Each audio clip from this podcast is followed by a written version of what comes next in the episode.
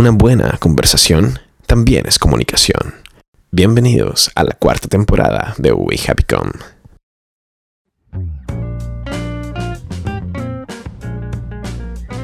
Hola, hola, buenas noches, madrugadas, amaneceres, tardes, mañanas y cualquier momento en donde tú escuches el podcast. Bienvenidos a un nuevo capítulo de We Happy Come, una conversa optimista para hablar de comunicación. Francis, querido, episodio 2, temporada 4. ¿Cómo estáis?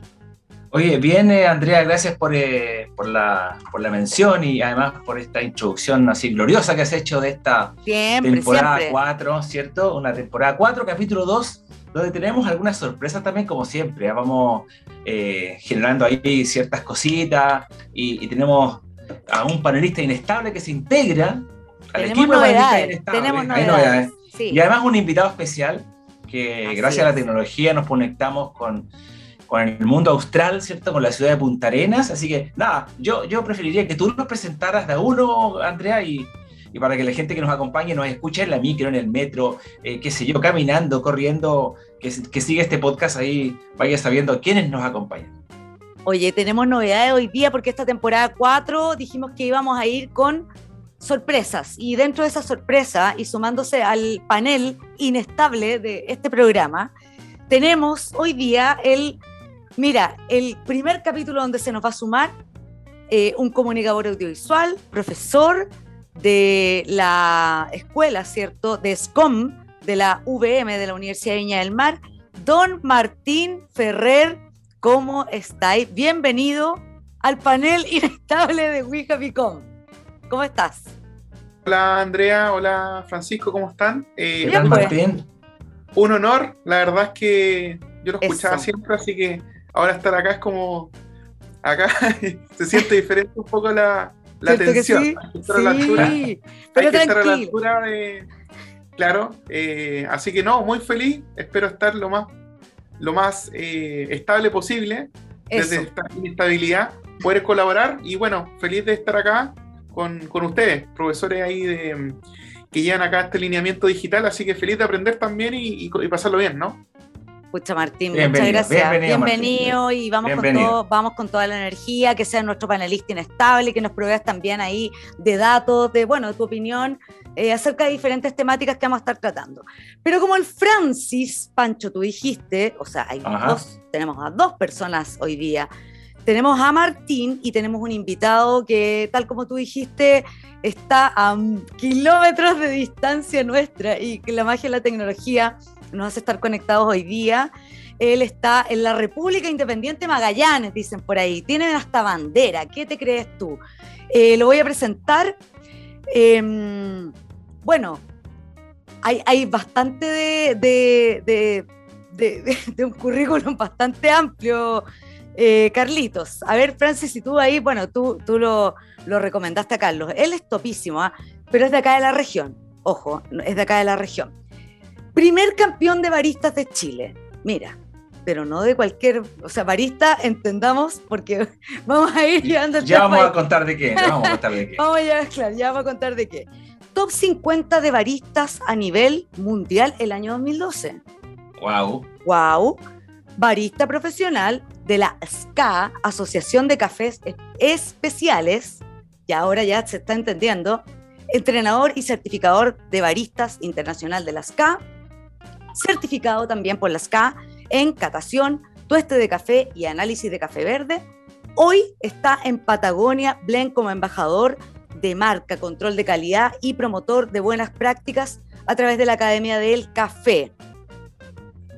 Exactamente. Sí, claro, bueno, como, ya, como ya habrán escuchado, esta tarde vamos a hacer una mezcla, un blend entre entre el café y la comunicación. Entre el café y la eh, comunicación. Claro, es porque Carlos es, como, como tú bien decías, es un, conocedor del café. Así certifica, entrena, viaja, ha viajado a muchos lugares eh, eh, llevando el aroma y, o trayendo el aroma del café hasta Punta Arenas, imagínate. y está hoy día en una, en una compañía bien interesante porque es la compañía que tuesta café más austral del mundo, aun cuando uno podría pensar que el café se tuesta en, Colombia, en países que son productores. No, la verdad que no, que también hay tueste de café en el país y, la baja austral eh, ocurre en Punta Arenas y Carlos está ahí, fíjate, encima de la máquina así es. estos, granos verdes. Así que, Carlos, Carlos Figueroa, bienvenido a, Patagonia, a Patagonia Blend, no, a Ouija Picón. a Ouija Picón, Pancho. Bienvenido, sí. Muchas gracias, Andrea, por la presentación. Francisco, Martín, para mí la verdad es que es un gusto estar con ustedes. Eh, como bien decías tú, Andrea, estamos a más de 2.000 kilómetros de distancia. Exactamente. De hecho, es más lejos que estar de Santiago a Buenos Aires, pero esta magia de, de las comunicaciones nos hacen estar más cerca. Incluso estamos una hora de diferencia Acá, Tú estás una hora por encima, ¿no? Una hora más, claro, una hora más. Estás en el futuro, Carlos. Realmente, estás en el futuro. Así que de, de estar con ustedes, compartir con todos los em, auditores de Happy We Happy Com. La verdad es que yo tuve la oportunidad de escuchar varios podcasts y estaban muy entretenidos, así que espero no desentonar y estar en la onda del programa. Bueno, muchísimas gracias. Eh, Carlitos, por hoy día acompañarnos en el, en el programa. Y bueno, sin más ni más, hoy día vamos a hablar del café y de muchos otros eh, temas vinculados con la cultura del café, que además acá en Chile la está arrancando, pero con un, una locura. Aquí hay muchos fanáticos del café. Así que, sin más ni más, capítulo 2, temporada 4, y partimos con un nuevo capítulo de We Happy Com, una conversa optimista para hablar de comunicación, y arrancamos.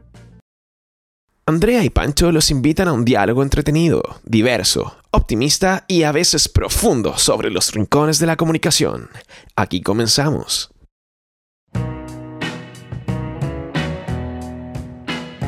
Bueno, partimos entonces con un contexto general del café. ¿Tú tomas café, Pancho? Sí, claro, y, fíjate que aprendí a tomar café, ah, yo soy un poquito reciente con el tema del café especialidad, porque eh, como todos eh, en la casa, ¿cierto? El café instantáneo en polvo de algunas marcas bien conocidas y otras no, pero, pero claro, fue más tardío eh, que llegó el café especialidad. Me acuerdo que yo entré al café especialidad en, en, algunas cafeterías de Barcelona, donde, donde el consumo del café era bien abundante y ahí recién me entré en este mundo. Y luego seguí pegado a eso hasta, hasta que, claro, viajo a Punta Arenas, conozco a Carlos, a toda la compañía, al Sebastián y toda esa gente que están haciendo ahí un trabajo espectacular con, con un muy buen café además.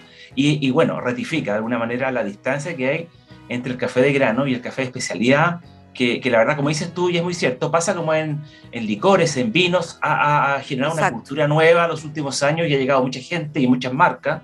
Y, y, nada, y se ha construido una pequeña industria del café en Chile que, que crece, que crece. Y, y nada, así que sí, eh, el café... además hay muchos fanáticos del café. Yo creo que un buen café en las mañanas a uno definitivamente lo despierta, lo levanta, porque no es lo mismo que tomarte un té. Si el café en la mañana y café así purito, sin nada, eh, realmente te activa el cerebro, porque mucha que cuesta. Bueno, ahí Carlos nos va a explicar un poquito más.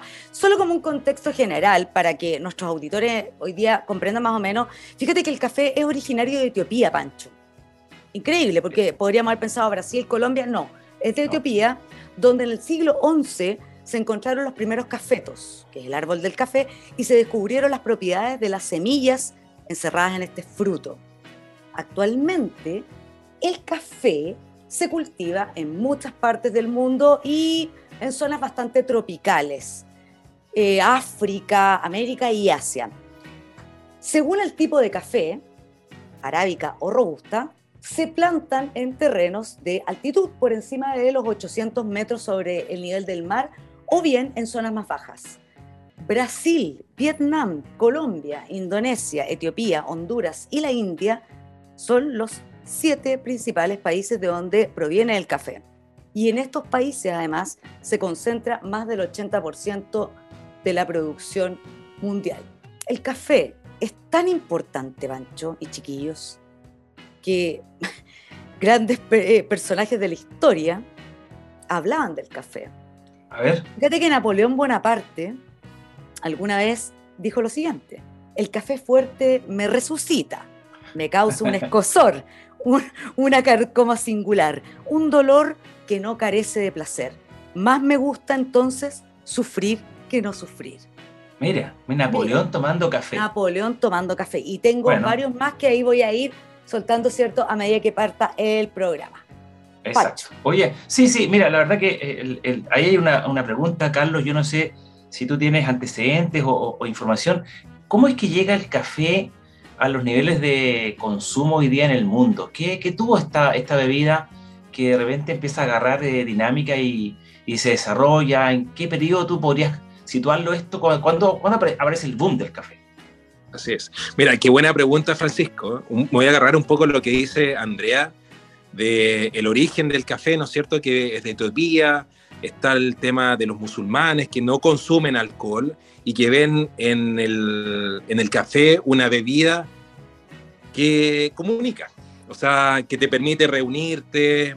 Ellos tampoco son grandes consumidores de té, entonces descubrieron que podían realizar grandes tertulias, grandes conversaciones, grandes exploraciones en torno a una taza de café. Y que de hecho es lo que hoy día, eh, si tú vas a una cafetería en Viña, Valparaíso, Quilpué, eh, Santiago, tú te, das te paras afuera de una cafetería y te das cuenta que hay personas conversando, cerrando acuerdos, viendo oportunidades o incluso temas románticos, declaraciones de amor.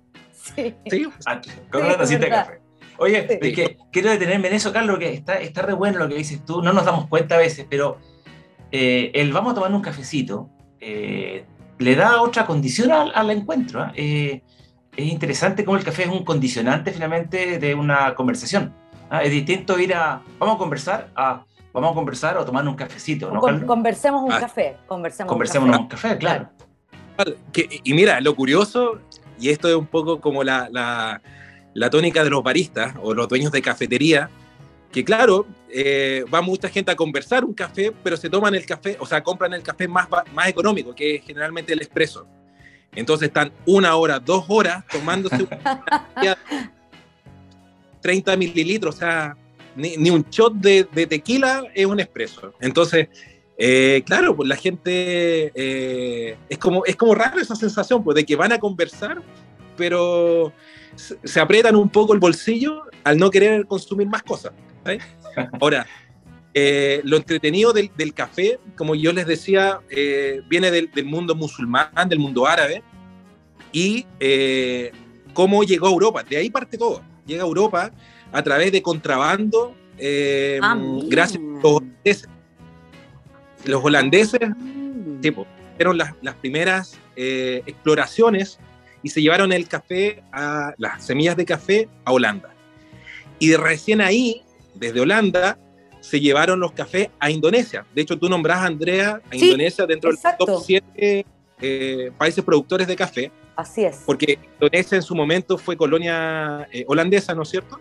Ahí está. Ahí está. Ahí está. Ah. Por ahí está y después, ¿no es cierto?, los, los tanos, los italianos, eh, grandes mercaderes, comerciantes, eh, se llevaron la semilla del café porque dijeron, oye, aquí hay, hay una oportunidad de negocio, tostemos nosotros el café, ¿no es cierto? sí, es cierto. Sí. Eh, tostemos nosotros el café y de ahí viene la leyenda de que el mejor café es el café italiano. Claro, llevan más de 200 años tostando café, algo, algo han aprendido. Oye, Carlos, quiero, quiero detenerme en eso. Algo han aprendido, dices tú, pero además los italianos tienen unas marcas de café. O sea, hay una industria de productos, de ciertas tecnologías que son mejores cuando son made in Italy que cuando no lo son. Eh, por ejemplo, la Marzocco. Eh, y hay otras, me imagino, son tecnologías que, que tienen sus características, ¿no? Y, y, además italianas. Así es. Bueno, la máquina de espresso fue creada por un, no recuerdo el apellido en este momento, pero por un francés Mm, lo, lo, lo, elaboraron o lo crearon en, y lo patentaron en Francia, pero donde se han hecho famosos ha sido en la producción en Italia. Efectivamente, como dices tú, Francisco, la Marzocco de, Florencia es una de las marcas que eh, más se conoce, junto con Rancilio, eh, hoy día también con Nuova Simonelli, de hecho, tuve la oportunidad de estar ahí en Italia, en la fábrica de Nuevo Simonelli, y que he sorprendido el nivel de tecnología que tienen. Victoria Arduino, eh, y otras marcas como Dalacorte, que son ya de hablar de Ferraris. O sea, realmente son máquinas que no simplemente te permiten eh, preparar un, muy buen expreso, sino que la tecnología que hay detrás hace que la bebida final sea una real experiencia. Carlos, estas marcas de, tecnologías de café, como dices tú, eh, ¿cómo logran posicionarse eh, en, gente que está en, qué sé yo, en cafeterías, restaurantes? ¿Cuál es el trabajo que hacen ellos de, porque aquí ellos no hacen spots publicitarios, cuál es su estrategia comercial? ¿Cómo se comunican con, estos públicos de interés para que, para que en el fondo les compren, que sé yo, usen estas tecnologías? Bueno, mira, muy buena pregunta. Mira, eh, ahí se suman dos cosas. La primera es desarrollo de tecnología. Si bien no inventar la rueda en generar una bomba de, trabajar con una bomba de nueve bares de presión para generar el expreso, pero sí, por ejemplo, los intercambiadores de calor. Lo más importante en una máquina de expreso, además de la presión, es tener una temperatura constante. Y es ahí donde las distintas marcas, como las que ya mencionamos, van haciendo la diferencia. ¿Cómo esto lo comunica? Efectivamente empiezan a reclutar eh, eh, protagonistas, por ejemplo, el, campeón mundial de baristas, o eh, patrocinan eh, campeonatos nacionales o mundiales, entonces se comienzan a ser más conocidos. Si bien en Italia hay muy buenas marcas, también en Estados Unidos, como Slayer. Y ahí, claro, más allá de la tecnología que la verdad se empieza a repetir, es, por ejemplo, cuando hablamos del Rolls Royce. Es un vehículo que permite moverte de un punto a otro con cuatro ruedas, dos o cuatro, eh, perdón, cuatro ruedas, dos o cuatro puertas, pero finalmente, ¿qué es lo que lo hace distinto? Es que son eh, autos muy caros y hechos claro, Claro, exactamente. Y ahí está la diferencia. Pero generalmente lo que utilizan estos amigos de estas empresas es reclutar a embajadores de marca, que sean personas vinculadas en el mundo del café y que obviamente puedan hablar de buena forma de la marca. Oye, perdón, dale, es que estaba, tú nombraste el tema de los embajadores de la marca y ahí, el tiro ahí, se, me, levantaron las antenitas porque yo, yo sé que, la, que muchos me, me van a decir, me van a echar la talla con lo que voy a decir, pero Martín, mira, tú que estás vinculado como en el mundo del cine y el audiovisual, y hablando de embajadores de marca, yo estaba recordando a dos publicidades con tamaño de, embajadores de marca. Por una parte, George Clooney, ¿cierto? Con What Else, ¿ya? ¿Sí o no? Con una publicidad, además, donde sale George Clooney, da lo mismo si es Nescafé o no, que tú, el recuerdo es él y What Else. Y por otra parte, me estaba acordando de alguien que, para los que me conocen, saben que eh, me encanta, literalmente, que Brad Pitt con DeLonghi, ¿cierto? Con la, marca italiana, con Perfetto. Martín, tú que estás vinculado al mundo audiovisual, ¿por qué arman casi películas, podríamos decir, de, este tipo de publicidades? ¿Por qué? Y más encima con estos rostros. Eh, buena pregunta. Buena pregunta. También ahí está. ¿Cierto? Sí, eh, yo creo que tiene que ver con lo que hablábamos al principio, ¿no? Creo que hay una, hay una mixtura de momentos. Creo que el café eh, y esta comunidad y cómo se origina, como hablaba Carlos, tiene que ver con una comunión, ¿no? Como esta, este momento íntimo y, el café, claro, apareció un montón de películas eh, con la que tú nombras también. Amelie también tiene ahí varios cameos. Tarantino también con varias de sus películas está presente, ¿no? Eh, o sea, siempre ha estado como incluido, yo creo que también es parte de la cultura, pero creo que es para eh, estos momentos reflexivos que tienen los personajes eh, acompañados, ¿no? Acompañados de un momento íntimo y, también de una comunión, ¿no? Se entrega como en este espacio como de, de, conexión que no entrega los bares. Claro. que no entrega los bares, que, que, es una situación que ya sabemos cómo, cómo puede terminar, ¿no? Pero, claro. Pero termina muy bien creo yo, desde, mi punto de vista, con un momento íntimo, eh, que es cuando uno toma un café o comparte un café con, los amigos, ¿no? se genera una comunión especial y un momento reflexivo que quizás el tiempo como que queda, eh, como que no corre, ¿no? Y yo creo que eso también se, extrapola y, bueno, y el cine también hace partícipe de, la realidad, ¿no? Entonces también se genera ahí y, estos personajes también yo creo que hay mucho de, que ellos también les gusta, o sea, yo creo que hay una proposición desde los actores también de, generar eh, esta instancia donde el café está presente en diversas películas, estoy hablando desde 1960 hacia adelante, es decir, mm. ya existía una cultura desde Francia, como, como bien lo justificaba Carlos, así que yo creo que por ahí va como un poco mi, mi respuesta, mm. eh, pero tiene que ver con este espacio ah. como íntimo, ¿no? Como de, reflexión y de, comunión también. Ahora, claro, en el caso de, perdón, de ambas publicidades, además, George Clooney y Brad Pitt no es cualquier tipo de actor, digamos, ahí hay una conquista evidente. y además, es que espérate, ¿sabéis que Es que esta es la parte más interesante que de Longi, con, con el, la publicidad de Brad Pitt, el, el director de esa publicidad no es ni más ni menos que Damien Chazelle. Y Damien Chazelle es el director de La La Land, por ejemplo, ganadora del Oscar, eh, Whiplash y First Man. Entonces no es cualquier, no es cualquier persona, no es cualquier director, ni es cualquier actor detrás de la publicidad de esta marca italiana. Oye, y es interesante lo que decía Martín respecto a la intimidad que te genera el café, sí. pero además en la selección de los rostros, por ejemplo, Brad Pitt o George Clooney, son, personajes, son personajes con los cuales tú no te irías a correr eh, despavorido por una playa yo creo que tú preferirías sentarte con ellos a conversar. Da lo mismo, Pacho, yo creo que ah, el ah, a correr por la playa como loca. A correr a tomar un ah, café, no Bueno, a mí me provocan, me provocan cierta intimidad ambos, ¿ah? como, como una situación como, sí, eh, como que el café ahí con ellos dos conversando vendría bien y no bailando electrónica en una terraza en un edificio. Yo creo no que, importa, cualquier cosa. Ah, bueno, bueno, ya. Sí, lo estoy viendo de esta perspectiva, muy bien. Pero sí. Sí, ya, eh, bueno, el mismo George Clooney tiene varias, varias campañas ¿ah? ya acumuladas ahí. Yo no sé qué opinas tú, Carlos. Sí, buena los pregunta. Cafés, los cafés como, como de esas características, ¿se han ayudado, han contribuido en algo a, masificar de alguna manera una cultura de café? Eh, ¿creen que, ¿Crees tú que han sido aporte estas cápsulas y lo que ha hecho Nestlé con esa marca? Claro, Nescafé. Nespresso. Buena pregunta. Mm. Sí, Nespresso. Eh, mira, eh, Nespresso se, eh, un poco se, se, separa de Nestlé. Bien, de hecho, tuve la oportunidad en, en, Austria visitar una planta de Nespresso y me di cuenta que es otra cosa. No es la planta de café que hay en Nos, digamos. ¿ah? Ya. de hecho, es casi como ir al reactor de la reina. Tenías que andar de blanco, con mm. campo, así, bien top. Em, mira, yo creo que todo suma, ¿bien?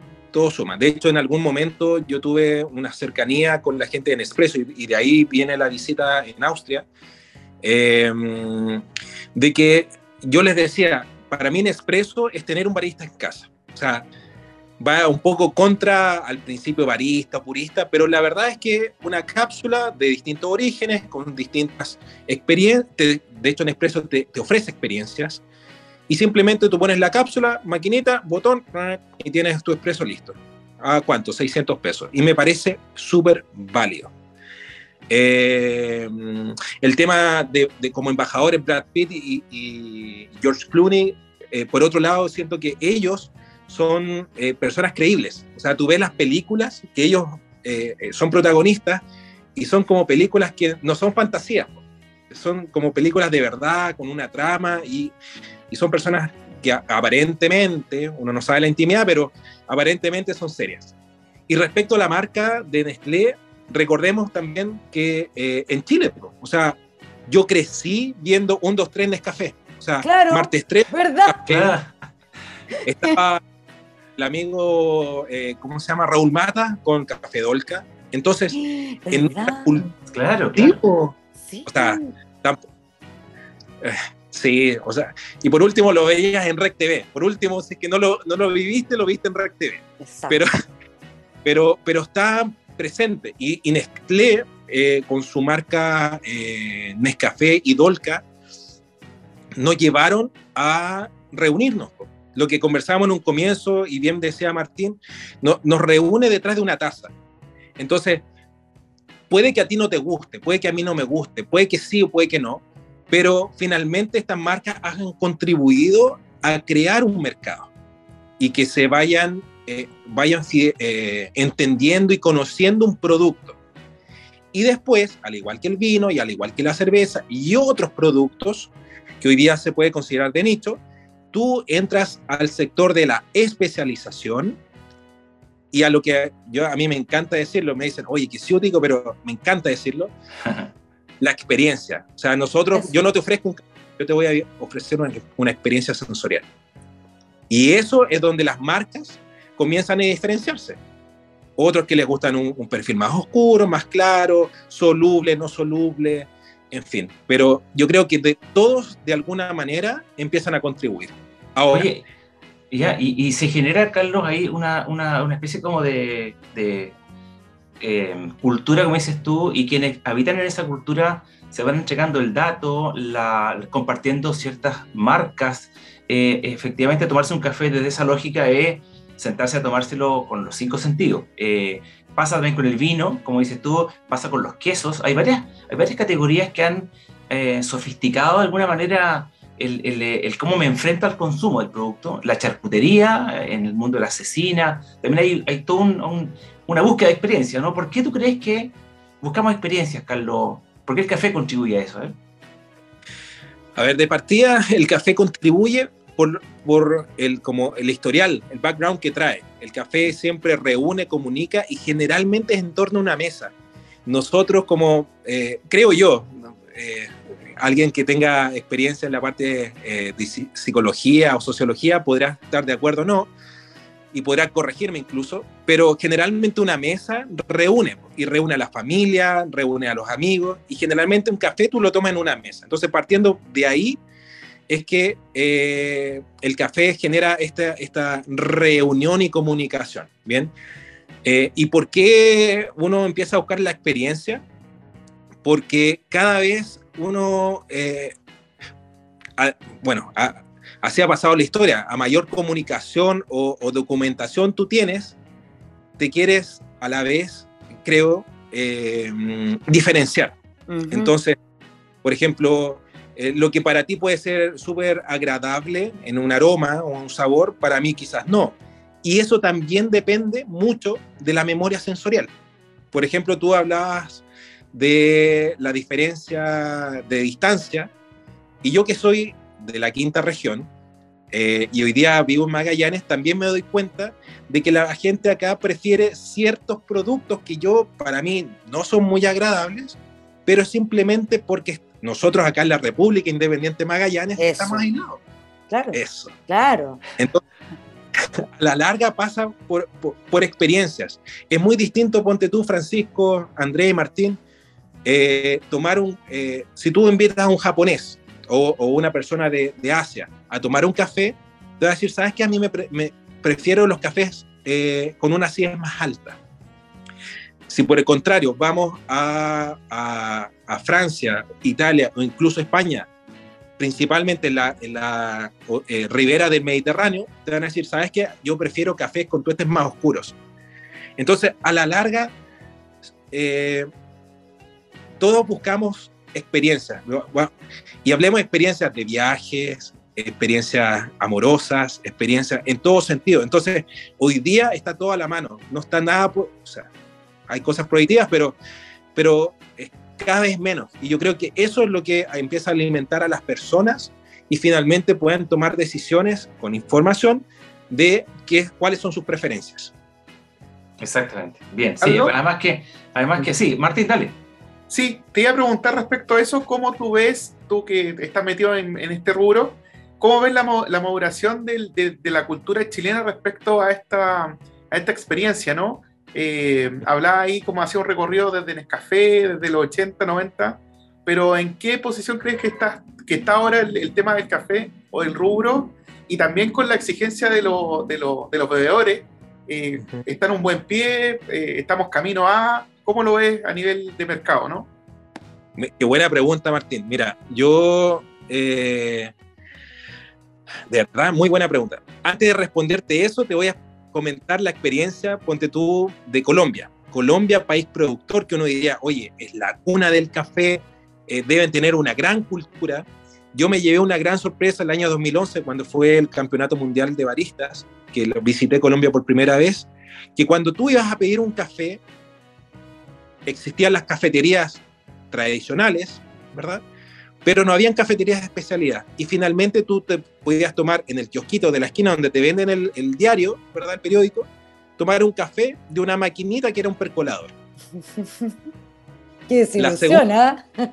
Claro, claro. Después 13 yo decía, oye, pero estoy acá donde, es como decir, eh, acá en Chile, pues, no, hay, no habían en, su momento eh, lugares donde tú podías tomar una copa de vino o comprar buenos vinos, simplemente conocer la botillería amiga del barrio. Claro. O en el mercado. Eh, pero claro, en 2013 ya hubo una evolución y hoy día tú vas a, a, Colombia y te encuentras cafeterías de gama alta que no tienen nada, pero nada eh, que envidiar a las mejores cafeterías del mundo. Bien, por el servicio que ya, ya los colombianos y colombianas eh, son muy amables, pero la calidad del producto y eh, la, la, impronta que tienen es envidiable. O sea, realmente toman el café como un producto país, ¿ya? Pero en Chile nosotros no estamos ajenos. O sea, yo recuerdo cuando gané el campeonato nacional el año 2012, eh, esto recién estaba como en pañales. Habían algunas cafeterías que habían, eh, se habían iniciado unos dos años antes, o incluso hasta cinco, en el caso de, en la que yo trabajé en, Valparaíso, em, que también están con café de especialidad, pero había una ha existido una evolución. O sea, yo me acuerdo, y, quizás ustedes se van a, acordar también, cuando uno iba a Valparaíso, Viña, ¿cuáles eran las cafeterías? El Riquet, tenías el Samoyed, el Samoyed. oye, ¿sabes que están nombrando todos los que ya no están? Oye, qué triste. sí, pues oye, es verdad. cuando me puse a llorar, pues. Sí. El, el Claro. Eh, bien, sigue, por, sigue, sigue. Eh, no sé si está. ya no. Sería en, en, me acuerdo el Tacora en Quilpue, por nombrar alguno. Claro. O, bien, quizás es muy, muy antiguo, pero eh, hoy día tú ves cafeterías, Martín, en todos lados, y cada uno se especializa en expresos, filtrados, incluso tú puedes encontrar cafés exóticos como de Tanzania, de Costa Rica. Finalmente, ¿a qué voy? Ha existido una maduración. Si bien, uno, porque el cliente está mucho más eh, abierto a probar cosas distintas, y lo otro es que hay mayor información. Tú vas al supermercado eh, y me llamó la atención, en Magallanes tenemos dos marcas, que, lo puedo decir, ¿no? Sí, claro, son amigos. Son amigos. Ah, eh, próximo sponsor. Entonces tenemos, eh, acá tenemos Líder, Ponte tú y Unimark. Y siempre son las mismas marcas. Claro. Pero fue la oportunidad del de supermercado que a mí me encanta por la variedad de productos, es el Jumbo. Y yo me recuerdo cuando, antes de venirme a Magallanes hace 8 o 9 años atrás, tú tenías la mitad de un pasillo, incluso un tercio, un cuarto de un pasillo con café. Ah, y era soluble y un poquito de café en grano. Hoy día tú ves, es el pasillo entero, cafés, incluso mate. Entonces, respondiendo a tu pregunta, Martín, yo encuentro que el consumidor, o sea, el mercado primero, primero ha madurado, y lo segundo es que eh, el consumidor final está más exigente y está buscando experiencia. Entonces, buscan en la marca, si, si estamos hablando de cafés comerciales, eh, ¿qué me ofreces tú? ¿Qué experiencia me ofreces tú? ¿Cachai? Es como cuando tú vas a, Juan Valdés o, cuando Starbucks. ¿Qué es lo que te ofrecen estas marcas? Sí, eso es. El cafetería de, del amigo ya no, no te está ofreciendo. Y ahí empiezan las fidelizaciones.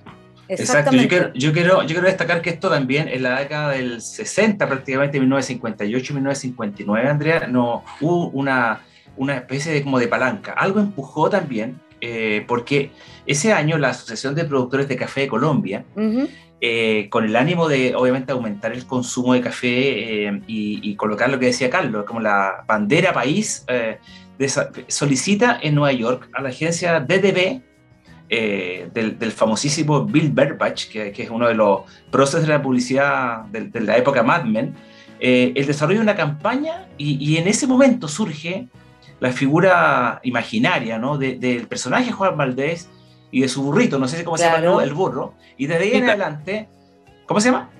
Conchita. Conchita. Ah, y de ahí para adelante, Conchita, y de ahí para adelante, fíjate, Juan Valdés como nombre comienza a agarrar vuelo y ahora, desde el 2000 en adelante, esta asociación de productores eh, levantando tiendas, store por todas partes. Eh, y, claro, eh, ahí tú ves cómo, cómo, se aglutinaron, se reunieron estos productores y empujaron no solo una marca, Juan Valdés, como emblema, sino que además tiendas y merchandising y historias y libros, etc. Yo no sé si eso en, Colombia es, tan evidente la presencia de Juan Valdés, Carlos. Sí, la verdad es que Juan Valdés es el ícono del caficultor. Em, creo que Juan Valdés hoy día se ha convertido en la punta de la lanza de la familia caficultora colombiana. Incluso es más, me atrevo a decir que ha extrapolado las fronteras y también se ha, convertido en el embajador del café, o de la, más del café, del, del caficultor latinoamericano. Estás en We Happy Com, una conversa optimista para hablar de comunicación.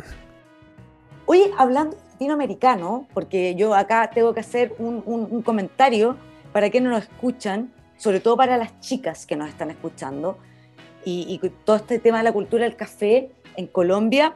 Tú preguntáis sobre Juan Valdés, sobre la imagen, ¿cierto?, de este agricultor y todo, Pancho, pero hay una teleserie eh, colombiana eh, además, el guionista fue Fernando Gaitán, que Fernando Gaitán es uno de los importantes guionistas, era porque murió, ¿cierto?, de, Colombia, y se llamaba Café con aroma de mujer. Te estoy hablando de la década de los 90, yo la vi en esa época, porque ahora lanzaron un remake con actores más, más honderos y todo el cuento en Netflix. Oye, y en un momento estuvo dentro de los 10 más vistos de Netflix. Entonces, y además era una, era una teleserie, es una teleserie que pone muy a un alto nivel toda la cultura del café, porque es la historia de em, el dueño, ¿cierto? El, nieto de, una familia productora de café, eh, con hartas lucas y todo el cuento, que se enamora de una recolectora.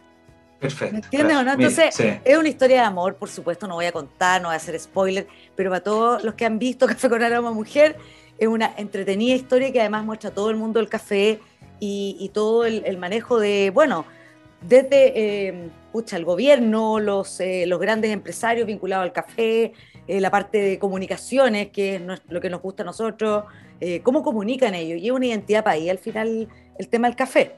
¿Es así o no, Carlos? Tú que has estado Buena pregunta. Sí, buena pregunta, Andrea. La verdad es que sí, el, perdón, el Juan Valdés es como lo comentábamos en algún momento, es el representante, el embajador del caficultor. O sea, cualquier caficultor que ve Juan Valdés se siente representado. ¿Por qué? Porque utiliza la misma vestimenta, generalmente tiene la herramienta de trabajo que es una mula, en este caso es la mula conchita, eh, generalmente usan barba, el atuendo, todo es muy similar, ¿bien? Y la verdad es que Juan Valdés hoy día eh, es un embajador que trasciende no solamente el plano local de Colombia, mm. sino que es reconocido. O sea, tú vas a Europa, Juan Valdés. Juan Valdés. Incluso el, el logo de calidad, el triángulo de calidad que muchas veces ustedes lo pueden encontrar en algunas marcas de café, es Juan Valdés. O sea, sale la montaña, ¿no es cierto?, de los Andes colombianos, de las tres cordilleras, Em, y sale la mula y sale él. Entonces, claro, es un personaje, es un ícono. Y tú, no me acuerdo si eras tú o Francisco, lo mencionaban de cómo se creó. Francisco, eh, eh, claro. Sí. Claro, y Pero... de hecho tenían otro nombre. Cuando la, la, empresa, si mal no recuerdo, se llamaba como John, John no, X. No, habría sido nefasto eso, mal, mal, mal que de hecho así partió y dijeron, oye, John X como que no le pega aquí a, Colombia. No, pues Entonces buscaron, buscaron, buscaron, buscaron y hicieron eh, investigación de mercado hasta que llegaron a que Juan era un nombre común. Que era como súper el Juanito, ¿eh? Juan Pérez. Juan Pérez chileno, pero Juan Valdés colombiano. Y de ahí llegó a Juan Valdés. Y desde ese entonces, desde que se creó el primer Juan Valdés, hoy día, si mal no recuerdo, han existido tres Juan Valdés. ¿Mm? Ajustes. Así es, porque es, es, como de un Francisco, es como de la Teletón, así como que es el ícono, no, no, tiene que morir para que recién salga otro. Mira.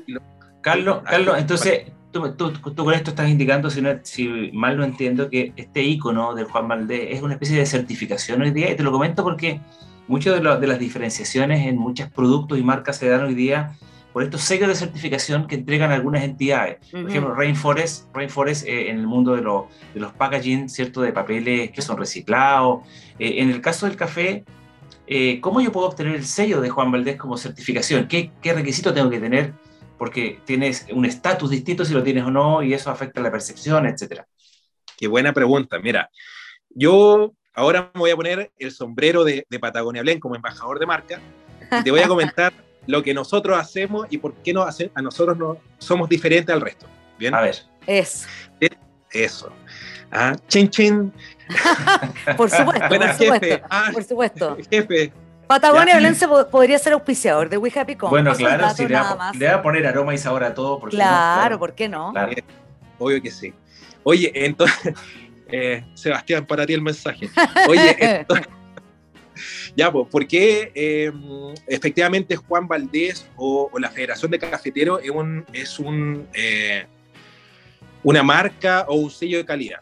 De partida, la Federación de Cafeteros de Colombia se crea aproximadamente hace 70 años y es una institución colegiada donde están em, enfocados en la calidad del producto, no solamente en la preparación, sino que también en el cultivo, selección y exportación. Colombia, dentro de sus productos marca país, el principal es el café. Bien.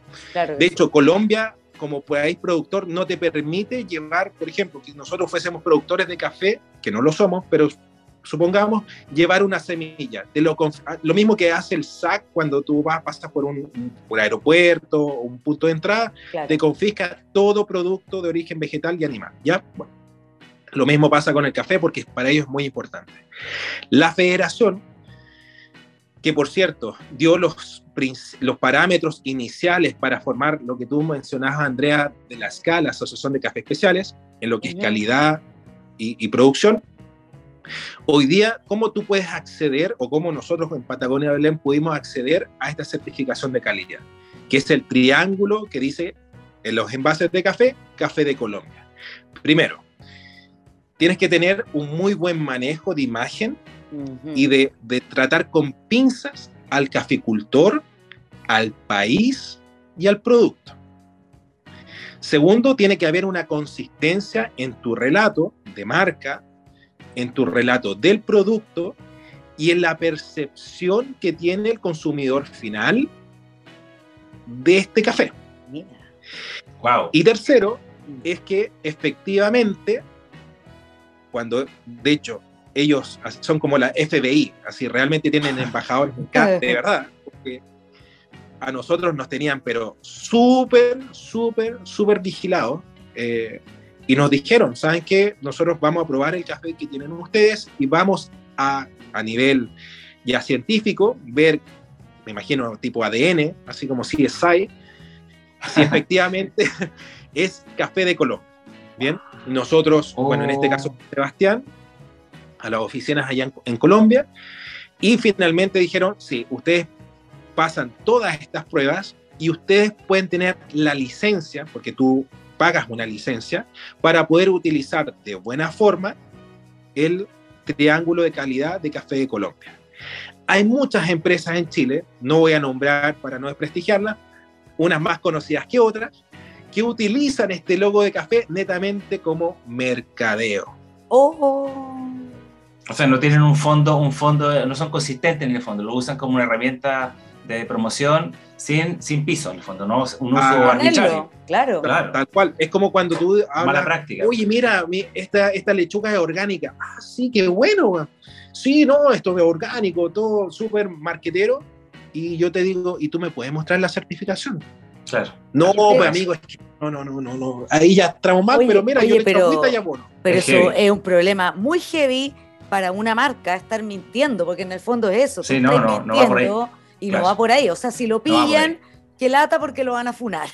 Además que, además que sigue, sigue con esa lógica de que eso es puro marketing. Y, creo mm. que el marketing y el buen marketing habla siempre con la verdad. Exacto. Entonces, que haya compañías que hagan un uso indebido perjudica no solo a, la marca, al consumidor, y también pone, le saca crédito finalmente a la industria del marketing cuando, cuando tiene buenas prácticas. En el fondo, el caso de ustedes ahí en, con la marca Patagonia Blend, ahí, bueno, es, es, un buen ejemplo, ¿no? Es una buena práctica eh, que ustedes tienen, Carlos, así que se felicita, obviamente, y, quienes consuman su café y la compran o lo, lo pidan, ¿no? Por el sitio web patagoniablend.cl, están obviamente confiando y, aquí con mayor razón de que es un producto que tiene esa certificación.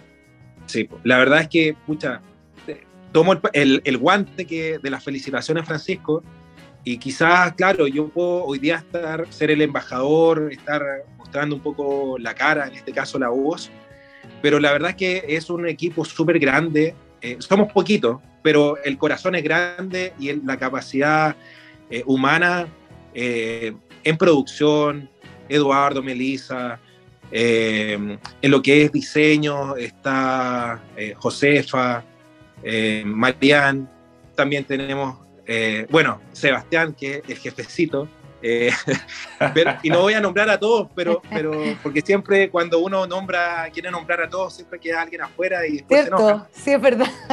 Es verdad. Eh, pero, pero sí, pues, hay un equipo que, que, hoy día se ha conformado y ha hecho posible estos pequeños grandes logros. Es como, eh, es un gran, como decía Neil Armstrong, creo que cuando pisa la luna es un pequeño paso para el hombre, pero un gran paso para la humanidad. Gran paso para la humanidad, sí. Claro, lo mismo hacemos nosotros. O sea, mucha gente que se sorprende que va a Patagonia Blend, ve, oye, yo pensé que era una fábrica así como de 20.000 hectáreas. No, la verdad es que es un espacio súper chiquitito, la verdad es que lo hacemos con mucho cariño, somos muy tratamos de hacer lo más profesionales posible, por eso las certificaciones que tiene el equipo. Eh, y como bien decías tú, Francisco, tratamos de hacer las cosas de verdad, o sea, que, que haya consistencia, que haya un relato y que finalmente no te saquen la típica mentira por verdad, sino que es consciente, ah, no crees, mira, pruébalo. Y te vas a llevar una gran sorpresa. No tienes nada que ocultar. Oye, la verdad es que... Eh, Martín, sí. Sí, en, en, función de eso te quería hacer una, una, pregunta de estos intangibles que a veces hablamos en comunicación. Mm. Em, ¿Qué tiene de especial que esta empresa o este emprendimiento esté en la Patagonia? ¿Qué, qué tanto contribuye el territorio a, a, a la experiencia final que, de, que puede viajar, no? Eh, es diferente a lo mejor tú que eres de, de, la quinta región también. ¿Qué es lo especial que entrega la Patagonia, estos paisajes o este aroma? ¿En qué se ve traducido en la, en la empresa? Me gustaría hablar como, que es un intangible que a veces hablamos, pero yo creo que es súper importante como, como concepto, ¿no? ¿O qué ves tú que, que, finalmente se transmite a, a todas las casas de, de, Chile, ¿no? Sí. Qué buena pregunta. Mira, eh, la marca está, o la empresa, eh, está, como soportada en tres grandes pilares. Primero es la identidad. Nosotros estamos abocados, como dice la marca Patagonia Blend, a un territorio. Y la Patagonia como tal ya te, te pone un, un tótem de inicio y llegada. Desde, para algunos es Puerto Montt, otros desde Villarrica, pero finalmente termina en Puerto Williams.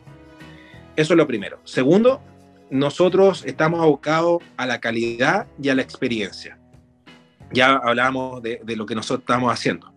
Y tercero, es que cuando tú estás en la Patagonia, en un lugar tan lejano, o sea, si tú dices, no, nosotros estamos aquí en, San Martín, ah, pero tú eres uno más. Pero tú dices, oye, ¿de a, a ver, espérate, deja escuchar, ¿de a dónde?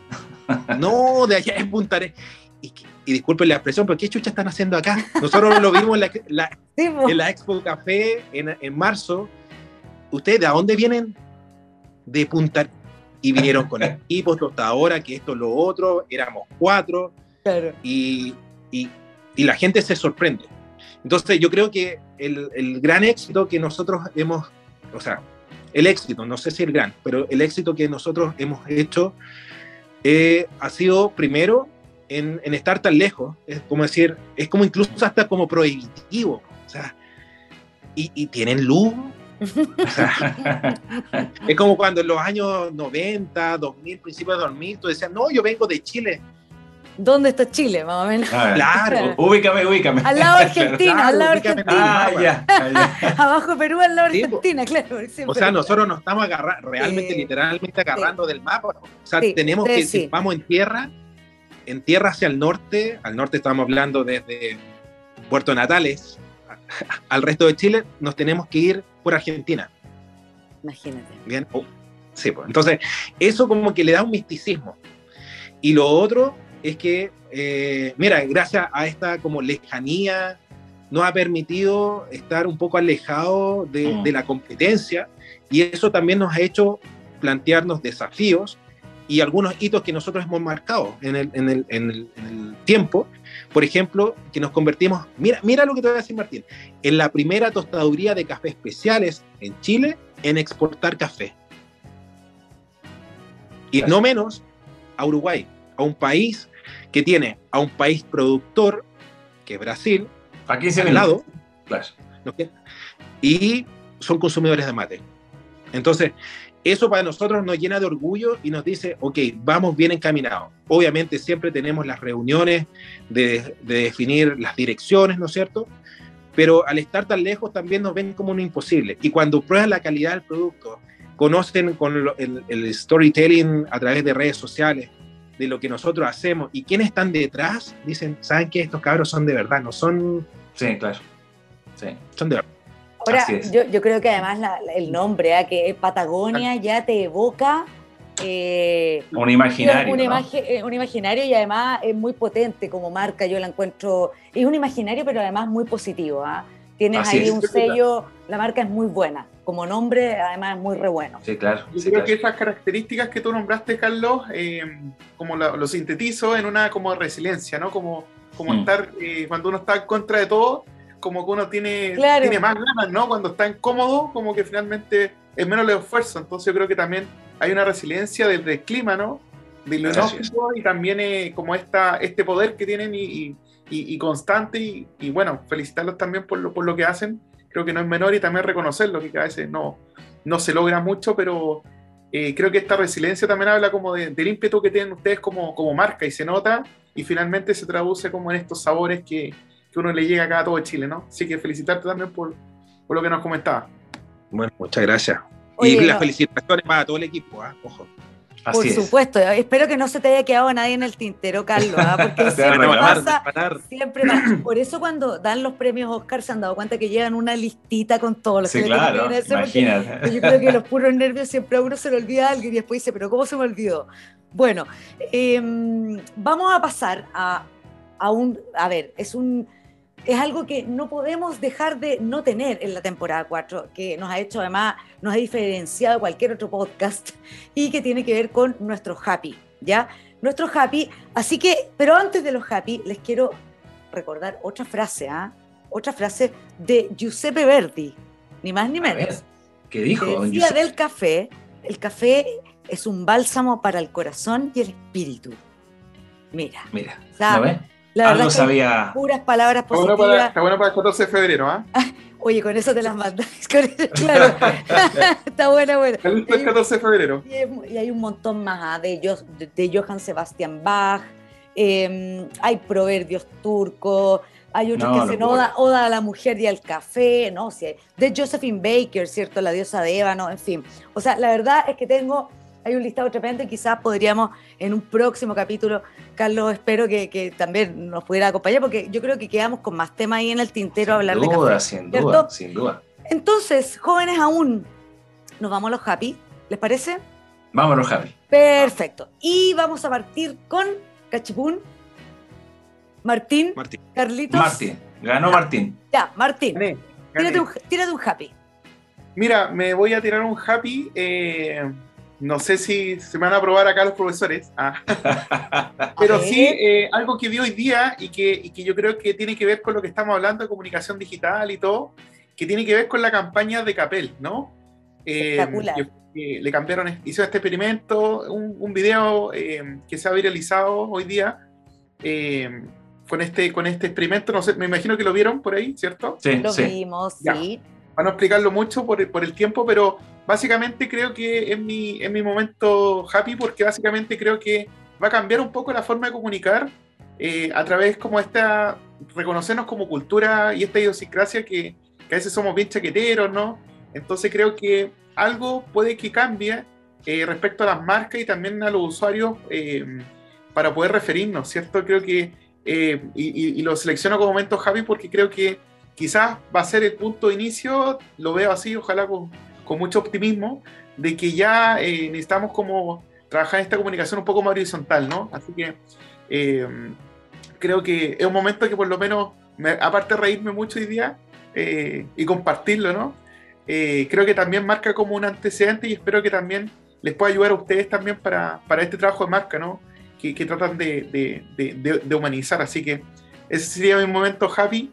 Y también invito a los que no han visto el video, que me imagino que ya eh, se ha viralizado mucho hoy en día, para que puedan ahí disfrutarlo y conversarlo con su amigo. Bien, Martín, excelente. Muy bien. Muy bien. Don Carlos. Wow. tírate un happy. Tírate un happy. Ajá. Bueno, eh, Mira, mi momento happy es un desarrollo que hemos venido eh, haciendo como equipo. Em, y esta vez voy a tirar como un spoiler. ¿ah? A ver, ah, atención, atención, quienes nos están escuchando. Atención, a ver, cuente, Carlito. A ver, mira, nosotros. aquí no eh, sale. Y de aquí no lo, lo, bueno es que estamos entre amigos, entonces de aquí no. Claro. Eh, mira, nosotros desarrollamos una edición limitada en invierno para el solsticio de invierno que se llamaba solsticio. ¿Y cuál, qué es lo que buscaba solsticio? Era como un renacer, era un año nuevo y era evocar nuevas experiencias sensoriales. Acá en Magallanes, a diferencia del resto del país, se nota mucho la diferencia entre las estaciones y más entre el invierno y verano. O sea, invierno podemos eh, tener horas de oscuridad que aclara a las 10 de la mañana y se oscurece a las 4 y media, 5 de la tarde. Pero en verano es todo lo contrario. Entonces, ahora en primavera, que comienza el, el equinoccio, nosotros también vamos a desarrollar un blend, una edición limitada, que nos muy bien, así es, y que mezcla eh, no solamente eh, un despertar sensorial, que ya lo hicimos con el soltizo, sino que un florecimiento. Y aquí, pucha, podría abarcar mucho, pero eh, lo más interesante es que va a ser una experiencia única. Nosotros vamos a traer, de hecho estamos trayendo, y va a llegar, si, si no hay viento, y así esperamos, pasado mañana al puerto acá en Punta Arenas, el, el, el contenedor con siete lotes de café distintos, y de ahí va a salir algo jamás probado wow. de Magallanes y en Chile.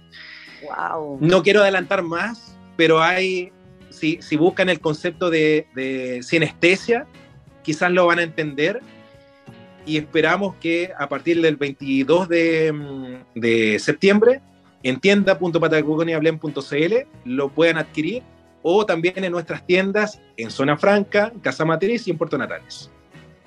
Así que la invitación está ahí, está ahí viviendo. tenemos la exclusiva. Sí, sí, tenemos la exclusiva. No le, puedo, no les puedo decir mucho, pero. No, pero ya nos dijiste harto. es el momento happy. Y sabes que desarrollarlo, disculpa Andrea, cortito, desarrollar estas cosas, la parte sensorial, es realmente para mí muy motivante, porque no es solamente lo que me gusta a mí, sino que es generar una experiencia en el consumidor final. Y cuando el consumidor final te dice, lo percibí, lo entendí, ahora que entiendo el relato y lo escucho, lo leo, me hace sentido, chin chin, 10 chin, de Chin, tal cual.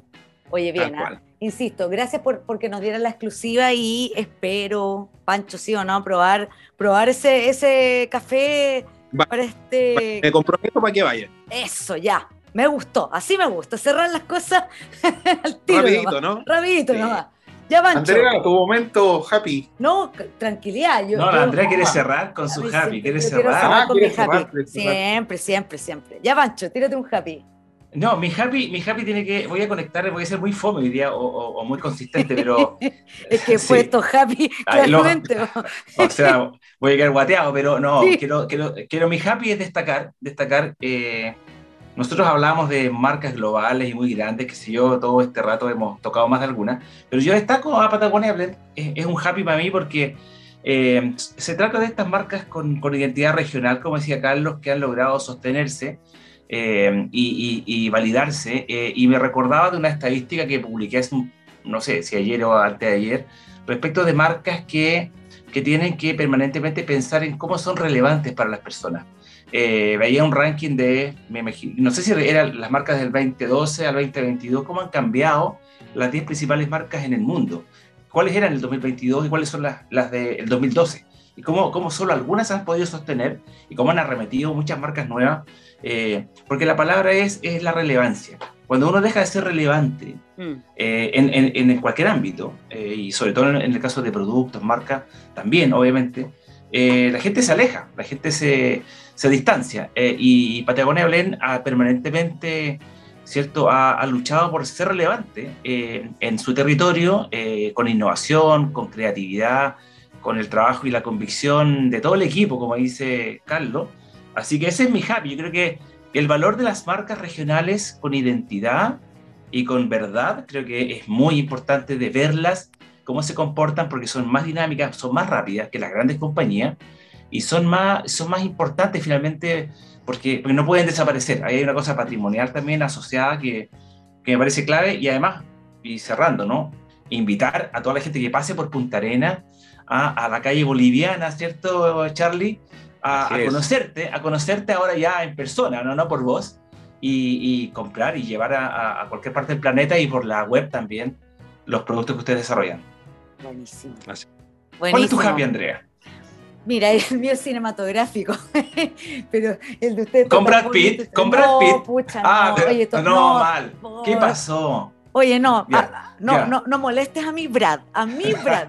Oye, no, solo para cerrar, Em, fíjate que les quiero dar un anuncio que me pareció súper interesante. Cinemark eh, ya vuelve al pasado, haciendo un poco alusión a nuestro capítulo anterior, a nuestro primer capítulo de la, de la cuarta temporada. Desde el 29 de agosto van a volver al cine títulos icónicos, ¿ya? Antiguos. Por ejemplo, van a volver a dar Blade Runner con la tecnología y los cines de ahora.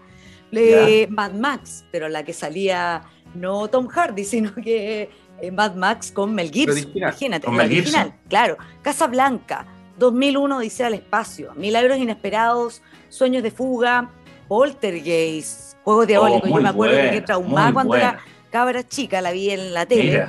Eh, el Resplandor y una que para mí es la película que más susto, por lo menos a mí me ha dado ya mucha gente, que es El Exorcista.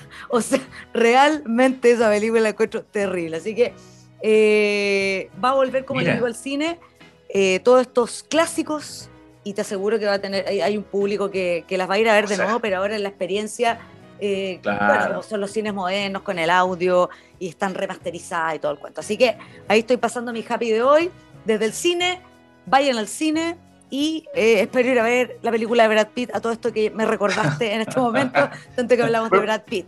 Así que eso, ya, estamos finalizando. Estamos terminando, finalizando un segundo capítulo de la temporada 4. Oye, hemos hablado de café, hemos hablado de, comunicación, de marca, hemos pasado por, por, todos los lugares. ¿ah? Ha estado súper eh, entretenido. Sí, así que nada, agradecer a Martín como panelista inestable que se incorpora al panel, ¿cierto? Que va y viene, ¿ah? dependiendo de los temas, Martín. Y, y también yo, muy bien. y particularmente a nuestro invitado también de tan lejos, que, que, viajó desde las ondas de los radares, que siguió por satélite hasta, hasta nuestro We Happy con Carlos. Ha sido un gustazo, así que nada, bonito espacio. Quienes nos escuchan, nos escucharán en cualquier parte del mundo. Ya saben que en el sur hay unos cafecitos ahí que les están esperando. Bueno, yo les doy las gracias a ustedes, chiquillos, eh, Andrea, Francisco, Martín por esta instancia. La verdad es que eh, eh, la persuasión de Francisco fue, No, la verdad es que me encantó compartir con ustedes. con nuestros amigos que nos están oyendo. Y espero de verdad que no, sea la, la, primera ni última, sino que sea la primera de muchas. Y cuando quieran, ya desde septiembre vamos a tener el mismo horario, así que vamos a estar sincronizados. porque tú estás una eh, hora más adelante que nosotros. Estás en el futuro, en, el futuro. En el futuro. Pero, pero desde septiembre vamos a estar en el mismo horario y invitarlos a ustedes también, incluso el día de mañana, a hacer un, como una especie de live con el equipo, eh, en la tostaduría, etcétera, para que conozcan parte del territorio. Quizás ustedes van a estar de noche cada día, eh, cuando se invierta el tema, pero sí, hay mucho tema, hay comunicación, hay experiencia, hay aromas, hay sabores, pero sobre todo hay personas. Entonces, cuando eso está presente, se abre un montón de conversaciones eh, a vías y por haber. Así que nuevamente agradecidos por el tiempo, la buena onda, por todo. Faltó un brindis, pero, pero ya vendrá. Ya vendrá. Oye, muchas gracias, eh, Carlos. De verdad que no, ha sido, ha sido un programa súper entretenido. El tema de la cultura del café. Eh, quedamos invitados a Punta Arena. quedamos, quedamos comprometidos ahí con, el, con la edición especial que va a sacar ahora, ¿cierto? Así que de verdad muchísimas gracias. Francis, ya nos estamos despidiendo ahora ya sí que sí, no, nos vamos, Así nos vamos con todo. Una edición bastante larga la día, creo que el, el, tema dio y como dice Carlos, decía, wow, podríamos estar mucho tiempo hablando de café, pero ya estamos llegando al cierre. Pero antes, antes de cerrar, Andrea, tengo una... Pasemos a eso que quieres contar. sí, tengo algo que contar porque está re bueno, porque este podcast eh, está haciendo sentido no solo a nosotros y nuestros invitados y quienes nos escuchan, ¿cierto? Y nos van a escuchar, sino que también hay algunas marcas que se han interesado en apoyarnos y en participar de, esta, de este proyecto. Y, damos la bienvenida a nuestro primer sponsor. Ah, después de esta cuarta temporada tenemos una primera marca que se suma con nosotros, que ha confiado en nosotros. Eh, es una marca que está con presencia nacional, alimentos en línea. Eh, esta, esta, esta familia de productos sin azúcar, ¿ah? granolas, eh, barritas de proteína, qué sé yo, la marca en línea de, de, de Eckhart, de Eckhart una, una, compañía de Casablanca. Esta marca se suma a nosotros, así que tenemos un primer sponsor, así que bienvenido a la marca en línea que que comienza a ser parte de este proyecto, así que nada, un primer auspiciador, un primer sponsor, Andrea, de los, que, de, los, otros que vendrán, así que, pero claro, el primero el primero está muy bonito. Así que gracias bonito, además es un producto que yo literalmente consumo desde antes. Mira, más encima. Creo que mi favorita es la mermelada frambuesa y siempre tengo mermelada frambuesa. De verdad que me, me, encanta. ¿Tú también, Martín? Sí. ¿Viste? Buenísimo, ¿no? O somos clientes y ahora más encima nos está auspiciando. además, además de la región, de la región ahí de Casablanca. Sí, de, acá, Hablando, de claro. Hablando de marcas que parten en regiones y se expanden como, como muchas marcas, como Patagonia Blend también. Oye, así, que y sin sellos para los niños. Eso, y sin sellos. pasando los datos todos. Más encima, sin sellos para los niños. Bueno, entonces de ahora en adelante somos chicos en línea. Bienvenidos en línea, muchas gracias por apoyarnos. Y nada, finalizamos con marcas, pasando datos, ¿cierto? Calzando primicias. primicias, calzando al Carlos con Patagonia Blend. Eh, y bueno, nos despedimos de este eh, episodio 2 de la temporada 4. Nos vemos la próxima semana. Nos vemos, digo yo, porque nosotros nos vemos, ustedes nos escuchan. Despedimos entonces un nuevo episodio de We Happy Com, una conversa optimista para hablar de comunicación. Y nos vemos. Chao, chao. Adiós. Finalizamos otro capítulo de We Happy Com. Nos vemos pronto en otra conversa optimista para hablar de comunicación.